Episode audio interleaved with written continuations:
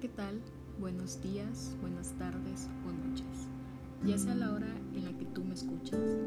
Mi nombre es Cristel Tech y te doy la más grande bienvenida a mi podcast llamada La tecnología del día, en donde te hablaré de los beneficios de los sectores como la televisión, la prensa y los libros que se han ido introduciendo en los modelos de negocio del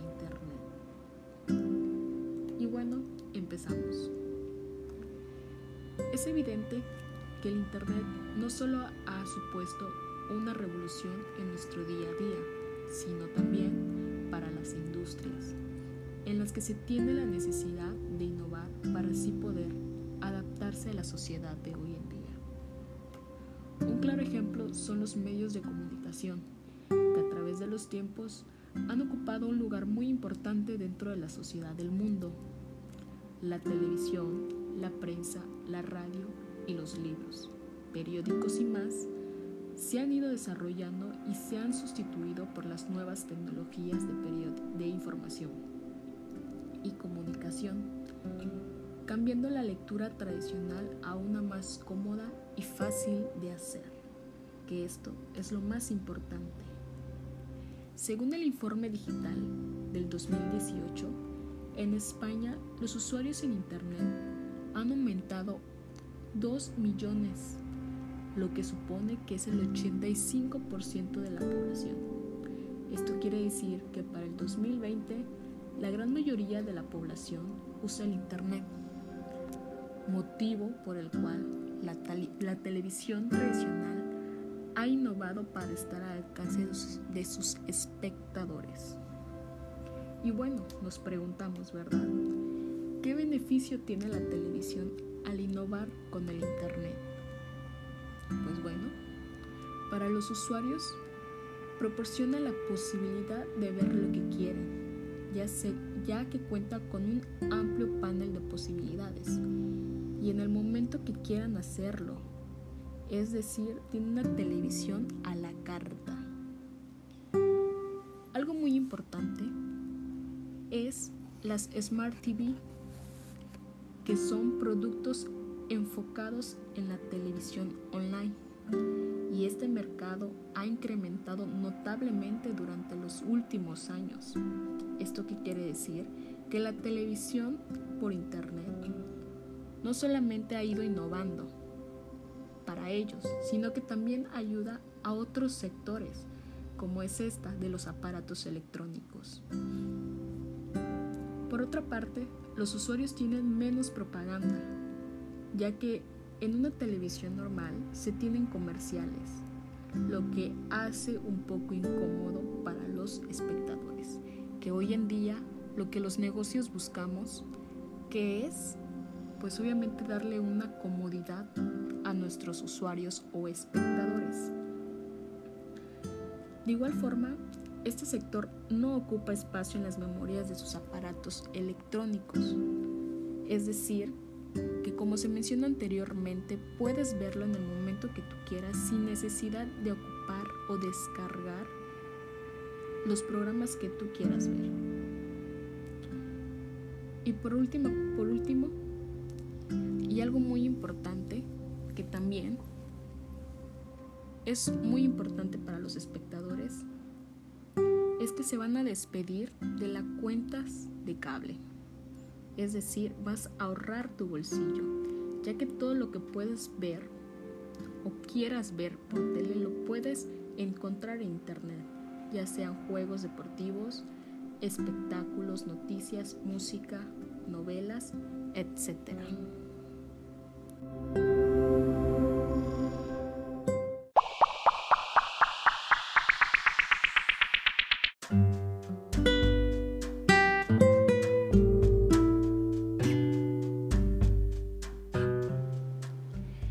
Y hablando de la televisión, nos centramos al sector de la prensa, que también ha ido evolucionando ya que la red ha hecho que hombres y mujeres desde cualquier punto del planeta estén informados de lo que ocurre casi a tiempo real. Y además de lo mencionado, ¿qué otros beneficios tiene la prensa digital? Pues bueno, la prensa digital tiene una batalla ganada en relación a la prensa convencional. ¿Por qué? Porque ésta ofrece inmediatez de la información. Otro punto es que el lector de una noticia puede emprender un camino casi infinito por el mundo de redes que establecen los hipervínculos, ya que un periodo convencional tiene hojas y espacios limitados. Del mismo modo, la prensa digital es mucho más enriquecida, ya que el formato digital puede estar interconectada con más noticias, comentarios, reacciones con los protagonistas, encuestas, fotos, etc. Y por último, y sobre todo muy importante, es un dato que da experiencia hacia los lectores, ya que el texto de una noticia digital puede ser ampliado de modo visual. De este modo, se favorece la experiencia de nuestros lectores.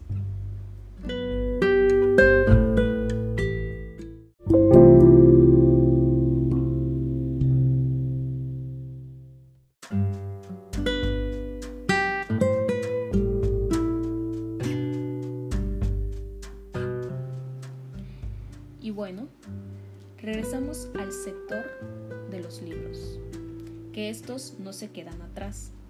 Cada día se registra en nuestro país 250 nuevos títulos y 50 de ellos en forma digital. Y bien, ¿qué beneficios o ventajas tienen estos libros electrónicos? Pues primero que nada es el espacio que ocupa ya que es muchísimo menor que un libro tradicional, ya que los puedes traer en cualquier dispositivo móvil, en tu lab, en tu iPad, en tu ordenador de escritorio, etc. Las ediciones no se agotan, es decir, que mientras estés conectado por Wi-Fi, puedes comprar ese libro y puedes descargarlo. Incluso Libros que ni siquiera en México han sido lanzados, puedes encontrarlos en cualquier sitio web y ser uno de los primeros lectores. Por otra parte, gracias a la capacidad de la memoria de los aparatos electrónicos, puedes almacenar cientos de títulos a los que accedes con un solo clic al momento. Y hablando sobre la estructura de un libro digital, pues obviamente es más resistente, ya que con un libro tradicional corres el riesgo de que se te moje, se te rompa, etc. Igual puede suceder, claro, en un aparato electrónico, pero hoy en día está la nube, en donde puedes guardar esos libros tan importantes para ti y sin importar que se dañe tu dispositivo, tú puedes volver a recuperarlo. Por otra parte, la personalización de la lectura es una de las ventajas, ya que puedes seleccionar el tipo de letra y su tamaño para poder tener una mejor experiencia al momento de leer tus libros. Y bueno, al igual la lectura puede ser más enriquecida, ya que se tiene a la mano un diccionario. Para cualquier palabra que no se entienda, puedes buscar su significado al instante. Y por último, y no menos importante, los libros electrónicos tienen la opción de leer en la oscuridad y puedes guardar una copia de las obras en el ordenador. Así es como hoy en día los libros digitales han ido evolucionando y siempre los podrás tener a la mano. Ahora, muy importante es saber que no solo si es un libro digital o un libro tradicional es más importante o es menos. Lo importante es nunca dejar de leer. Lo importante es siempre estar informados y nunca perder esa tradición.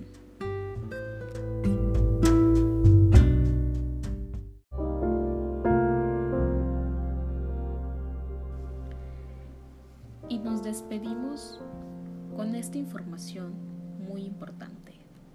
Y dice así, todos los sectores han hecho un uso creciente de Internet, hasta el punto de que las inversiones de las empresas estadounidenses en informática y comunicación han pasado a constituir el grueso de la inversión de capital corporativo en su conjunto.